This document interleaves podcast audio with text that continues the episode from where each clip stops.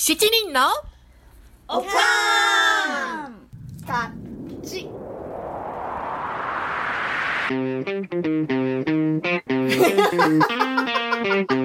It's from America. America.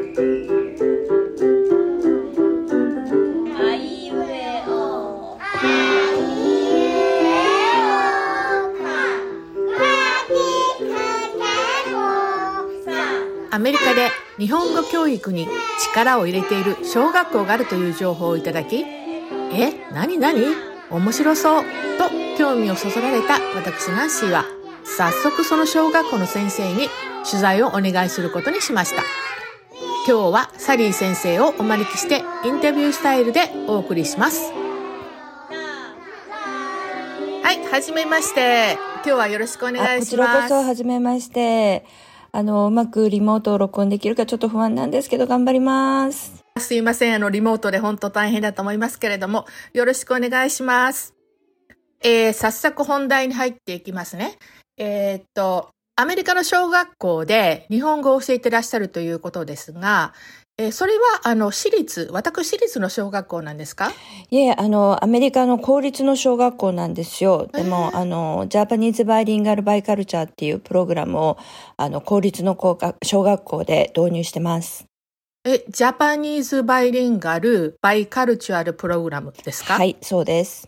あの、単純に言えば、日本語と英語、そして日本とアメリカの両方の文化を教えていこうっていうプログラムなんですね。えー、そんなプログラムがあるんですね。えっ、とね、確か1973年だったと思うんですけど、始まって、もうかれこれ、もう40、もう50年近い歴史があるんですよね。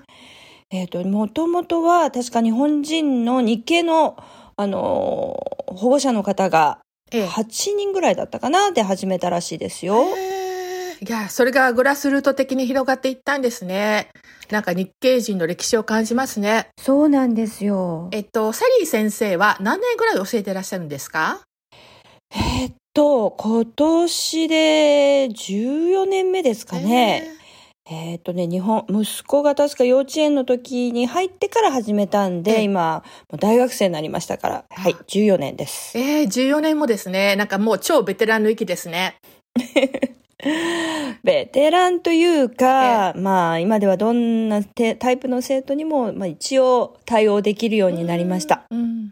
で、JBBNP のプログラムは何度もの学校を引っ越してるんですよね。で、クラスが大きくなるたんびに、あの、学校を探して、うんその都度、まあ、が場所によっては生徒が減ったりうん増えたりして、あの、で、私が働き始めた年は、あの、今の学校の場所に移って3年目の年でした。うんで、その年の生徒はやっぱりあの、ネイバーフットスクールだったんで、ええ。もう、とっても大変な、私も1年目ということで、とっても大変な年で、ええ。生徒の中には本当に座ってられない生徒とかの毎日毎日もう外見て泣いてる子供とか、あの、すぐ怒る生徒とかいっぱいいて、ねまずあの、その授業をする前の、うん。やっぱりビヘイビアの問題が多くて、ええ。もう私自身も初めてだったから、本当に悩みました。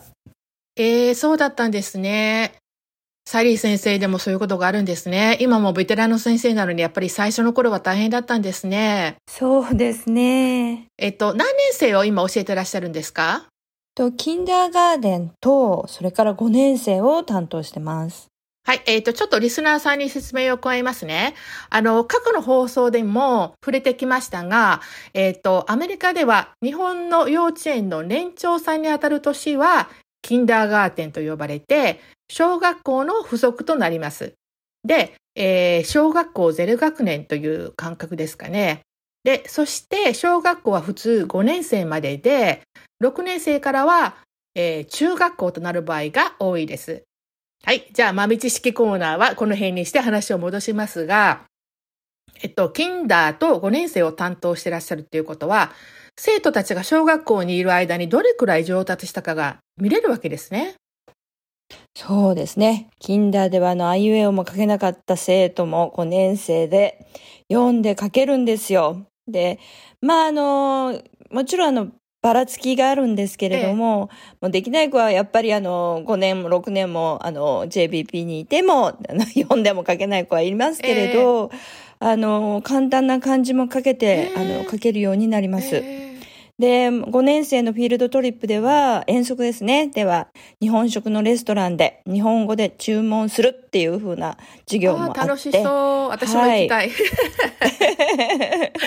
そう、みんな日本語でうん注文します。えーで、あの、文字が書けるっていうのは、あの、音を聞いて書けるっていうことか、それから自分でこう、簡単な文章を組み立てて書けるっていうことですか？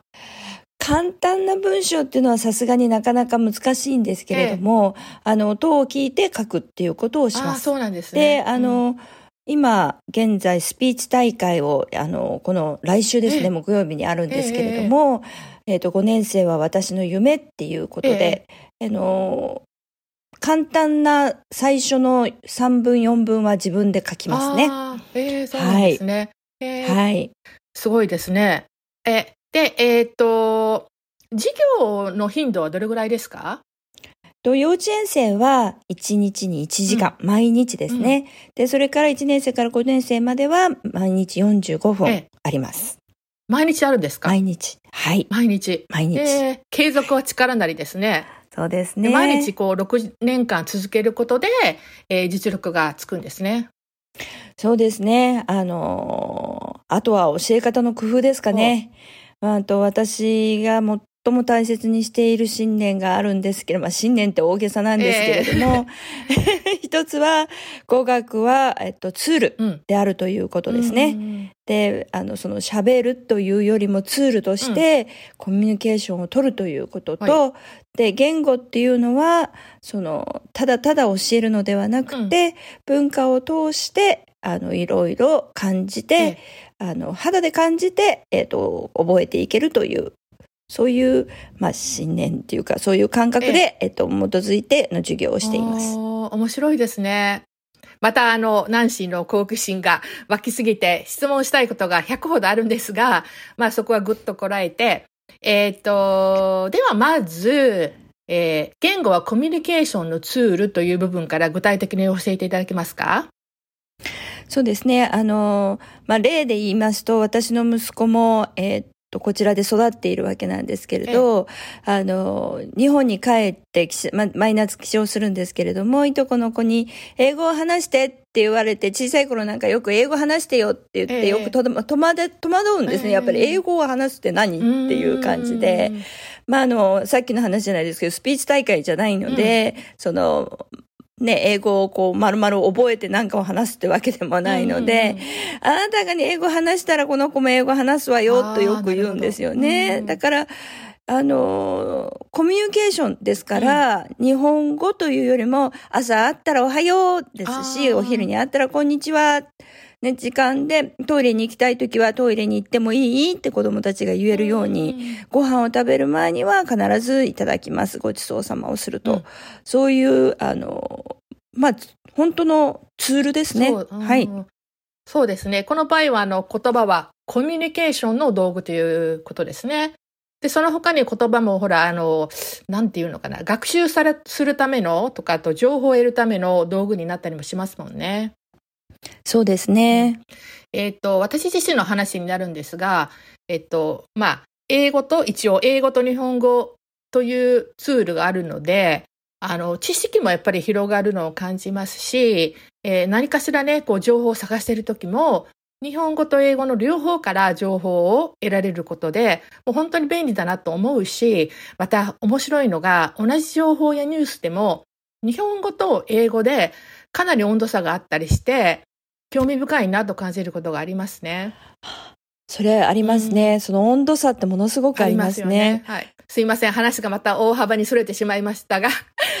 あの、コロナのこの情報もすごく感じましたああ、。そうですよね。ううん。んやっぱり言葉は道具ですね。そういう情報を得るためにも使えるということで。すいません。はい話戻しますね。えっと、はいえー先ほど、あの、生徒とは日本語を教えるというよりは、日本語でコミュニケーションを取ることに心がけているとおっしゃっていましたが、はい。えー近代に入ってくる生徒さんは日本語の知識は少しはあるんですか？えっ、と、多少なりともの日系の幼稚園、あの、プリスクールですね。幼稚園に入る前のプリスクールに行ってる子は聞いたことがあるという子もいますけれども、ゼロという子もあいます。うんで、今年は、えっ、と、10%ぐらいですかね、が日本語でコミュニケーションというか、話すことができるはい。会話ができる子がいます。はい。だから、えー歌を歌ったりですね、折り紙を使って日本語を使う三角を折ってくださいとかですね、あの、ここに線がありますとかですね、あの、本当にこう道具を使いながら、それこそ折り紙を使いながら、歌をつ歌いながら、どんな色が好きって言って聞くと、子供たちが、そのどんな色が好きって言って言えるようになるんですね。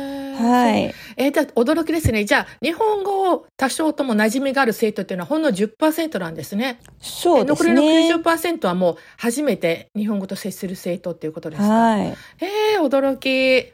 そうなんですね。まあ、年によってばらつきはありますけれども、多かった時なんかは多分、あの、8割ぐらいの子が初めての子って、へえまあ20%ぐらいの時もありました。ええはい。そういう子が結構引っ張ってくれたりするんですよあね。そのちょっと知ってる子たちがね、はい。リーダー的になって、そうですね。ああそうなんですね。で自分たちもやっぱりいい気持ちですもんね。なんかみんなに教えてあげようとか、手伝おうというのが芽生えて。はい、はい。なるほど。はい。ではもう一つの信念、えーっと言語は文化を通して教えるという点についてあおし教えていただけますか？そうですね。えっ、と、言葉と文化ってつながりがすごく深いと思ってるんですね。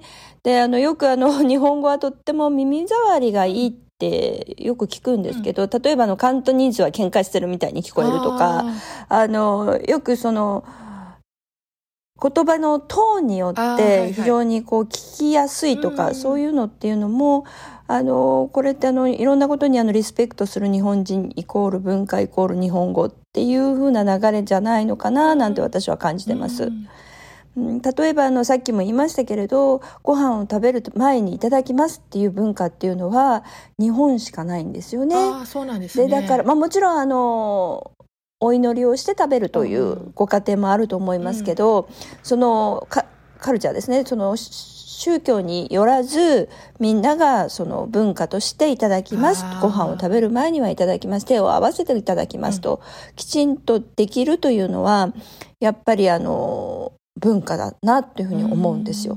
で特にあのアメリカの子供たちっていうのは足をね椅子の上に上げてありがち。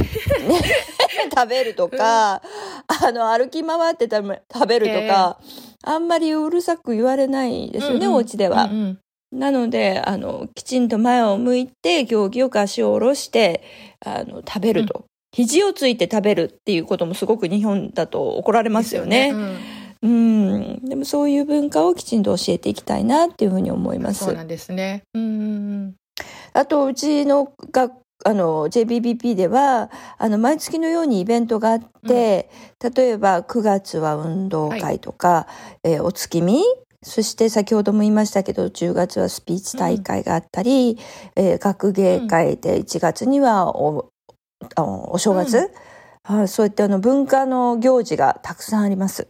じゃあそういう行事を通して日本語を学ぶって感じですかね。はい。えー楽しそう。そうですね。えーっと、食事作法も教えるということでしたが、えーアメリカと日本では食に対する考え方もかなり違いますもんね。そういう意味でも日本の文化に興味のある保護者がいるのは確かですね。うん。えっと、アメリカ人が日本に持つイメージは、ポジティブなものが多いですからね。えー特に、あの、礼儀作法については。そうですね。なので、あの、プログラムにも入学させる親の多くは、あの、日本の学習だけではなくて、そういうに、うんあの、文化授業、社会が持つポジティブな面も学んでほしいと思ってるのかもしれませんね。うんかもです。これはもう聞いたわけではないので。ということは、えーサリー先生は日本語の先生というだけでなく、えー生徒の人格形成にも深く関わっているということですかね。ちょっとそれは言い過ぎですけどえね。ーそうですか？えーっと、日本人の血を引かないアメリカ人の生徒にとって、日本語というのはどのように映っているんでしょうね？うーん、近代の生徒から、あの、よくもう日本語大好きってよく本当にもう日本語大好きってよく、よくえー本当に言われます。で、で、まあ、小学校の生徒たちには、どうなんですかね。あの高校生ぐらいなのかなでもアニメとかに興味を持ち出すのは。でもあの、ポケモンとかすごく流行った頃なんかには、ポケモンって知ってる？日本から来たんだよって言うと、へーとかって言いますし、うんうんあと、そうですね。あの、昔流行ったベイブレードなんかもそうですかね。ええうん、そういうのもすごく日本から来たんだよっていうと、子供たちはすごく喜んで遊んでますね。うんはい。で、そんなのがやっぱりあの、道具、ツールになってるのかもしれないですね。日本語がアニメとかを見たり、漫画を読んだりするための道具となるわけですそうね。ですね。さっきちょっと高校生とかって話が出ましたが、はいえー小学校卒業後はどうなんですかね？日本語学習を続ける生徒も多いんでしょうか？そうですね。あの、一応のディストリクトですね、教育委員会の方針では、その、ランゲージパスと言って、キンダーガーデンから高校卒、高校生までずっとそのランゲージを並べ、な、学べる、あの、うん。システムになってるんですが、えっと、JBBB プログラムがある中学校ですね、に進学したり、それからあの、一旦中学では取らなかったけれど、また高校生はあの、ランゲージが必須ですから、うん。あの、日本語を取る生徒も多いですね。であの、今年、私が初めて教えた生徒の中でも、うん二人、あの、日本語を専攻した生徒が、はい。い大学で？はい。へーはい。そうなん、嬉しいですね。はい。それもあの、一人は全くに、にあの、日系人ではなく、白人のうん。子ど、お子さんです。うんへえ。それは嬉しい。JBP プログラムが中学校もあるんですね。はい。で、ずっと続けていけるっていいですね。はい。で、日本や海外の大学に進学する生徒が多いとのことでしたが、多分、あの、きっと小さい時からね、日本語とか日本文化に触れることで、異文化に興味を持てるようになったのかもしれませんようねん。まあ、あの、日本や海外の大学に進学する生徒が何人ぐらいいるかっていうのはちょっとまだわかんないんですけれど、ええやっぱりそういう、あの、きっかけうん将来的なきっかけっていうのもあるのかなっていうふうには思います。うん、そうですね。あの、これからも日本語の先生を続けていかれる予定ですか？まあ、あの、体力が続く限り、あの、キンダーガーデンなんで、やっぱりあの、非常に体力がいるので、そうでしょうね。もう少しですね、頑張ってみようと思いますけど、うんあの、すごく嬉しいエピソードがあるんですよ。あ、何ですか？聞きたい。あの、5年生のスピーチ大会がさっきあるっていうふうに言ったんですけど、ええで、まあ、お題が、あの、私の夢なんですね。で、うんそのスピーチの生徒が、私の夢は将来日本語の先生になることですっていうのもあったんですよね。えー嬉しいですね。まあ、あの、それが、あの、え先生を見てなのかどうかはわからないですけど、きっとそうですよ。きっとサリー先生を見て、サリー先生になりたいなと思ったのかもしれませんよね。そうですね。いや、それ嬉しいですね。はい本当にね。うん教師冥利に尽きるというか。そうですね。あの、将来引退した後でも、なんかそんな形で、あの、教育に関わっていけたらなとは考えてます。ううんん。で、あの、日本で、まあ、姉は、あの、ああ姉がいるんですけれど、ええまあ、あの、英語を教えるプログラム始められたらいいねとも、アフタースクールみたいなことやろうやろうかねみたいなことも、ちょこっと、うん、えやってみたらどうかねなんていうふうに言ってます。えうんいや、楽しそう。いや、ぜひ始めてほしいですね。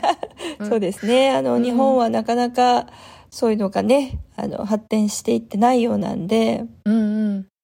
じゃあ、それが実現したら、また、ポッドキャストに遊びに来て、その様子を教えてください。そうですね。はい。ぜひ。で、はい。えっ、と、なんかあの最後に、えっ、と、リスナーの皆様に、えーサリー先生からメッセージありますか？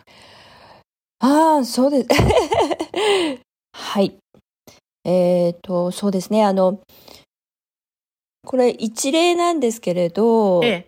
例えばその、こちらでよくお見かけする、もしくはあの、うちのプログラムにたくさん来てくださるあの、ご家族の中で、お母様、もしくはお父様が日本人、日本から来た日本人で、ええ日本語が母国語であるというご家族が結構いらっしゃるんですが、あの、そういう方々がよく言われるのが、その日本語があんまり英語、子供が英語ばっかり話すってよくおっしゃるんですよね。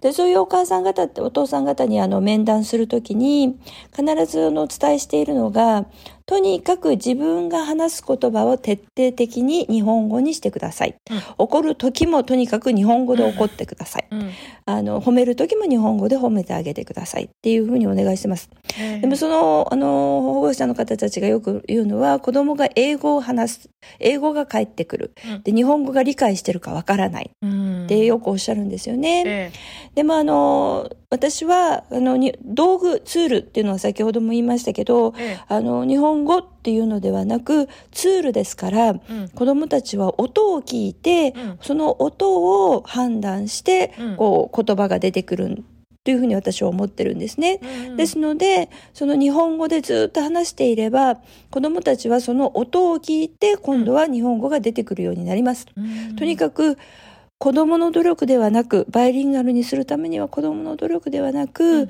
大人ですね、あの、親御さんの努力ですよと、よくお話しさせていただいてます。耳が痛い話ですが、そう そうですね。私もやり直せるならもう一もう一度、うん。あのサリー特先生にの、あの、ナンシー先生みたいに、ナンシーさんみたいに、うん。あの、英語がお上手なお母さんは、あの、やっぱり英語で言っちゃった方がうん。簡単なので、うん。すごくで英語ってほんの、すごくシンプルな言葉なので、うん。英語で言っちゃった方が簡単なんですよね。うんうんうんだけで、特にその、あの、この小さい子供というのは、あの、語彙力がないですから、えあとにかくあの本当に少ない語彙の中から子どもたちは学んでいくわけですから、えうん。あのその語彙を使いながらその少ない語彙を使いながらこう説明してあげるっていうのはやはりあのとっても大変だと思います。でもやっぱりそれはあの継続は力なりなので、続けていっていただければ、うんいつかは子どもたちがあの感謝される日が来るのではないかと思いま。あーそうですすね。うーんひたすら親の努力ですね。そうです。親の努力です。で、特に日本語で話しなさい。日本語でなんて言うのっていうのは禁句です。禁句。はい。はい。で、子供たちっていうのは、その、英語、日本語っていう区別がついていなく、こう言葉が出てくるんですよね。うんですので、その自分は日本語を喋ってるはずだったのに、日本語というよりもお母さんと同じ音を出してるつもりだったのにと。うんで日本語で喋るっていう、日本語で喋りなさいっていうのは一体どういうことっていうことで、頭の中でとても混乱するんですね。うんうん。ですので、もし英語が返ってきたらええ、何々々っていうことっていうふうに言い直してあげてくださいと。そうすると子はいはいはい供が、あそれをリピートしていくね、あの、こなるので、そこでまた語彙も増えていきますから、うん、とにかく親の努力です。はい。いや、でもあの、ここにあの、あの、ご招待いただいて、とっても嬉しく思ってるんですけど、あの、アメリカでのその日本とか日本の文化がこんなに人気があるっていうのは、すごく日本人としても嬉しいですよね。ええそうでね。うんねえ、あの、私もあの、在米ですね、ここに住んでもう何年になるんでしょう。ついついと日本人の心を忘れがちになるので、今回改めていろいろ考えさせられました。私もそうです。同じです。あの、特にあの、礼儀、食事のマナーについては、私ももう一度、ちょっとちゃんとやり直そうと思いました。はい。そうですね。はい。あの、今日はどうもおお忙しい中ありがとうございました。いえいえ、こちらこそ、また遊びに来てくださいいただき、ありがとうございます。はいどうもさようならはいさよなら。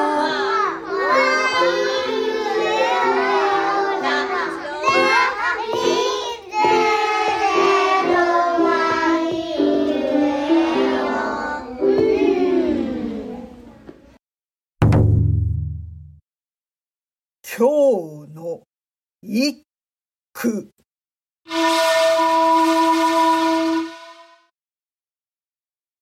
アメリカで日本の良さを再確認。よー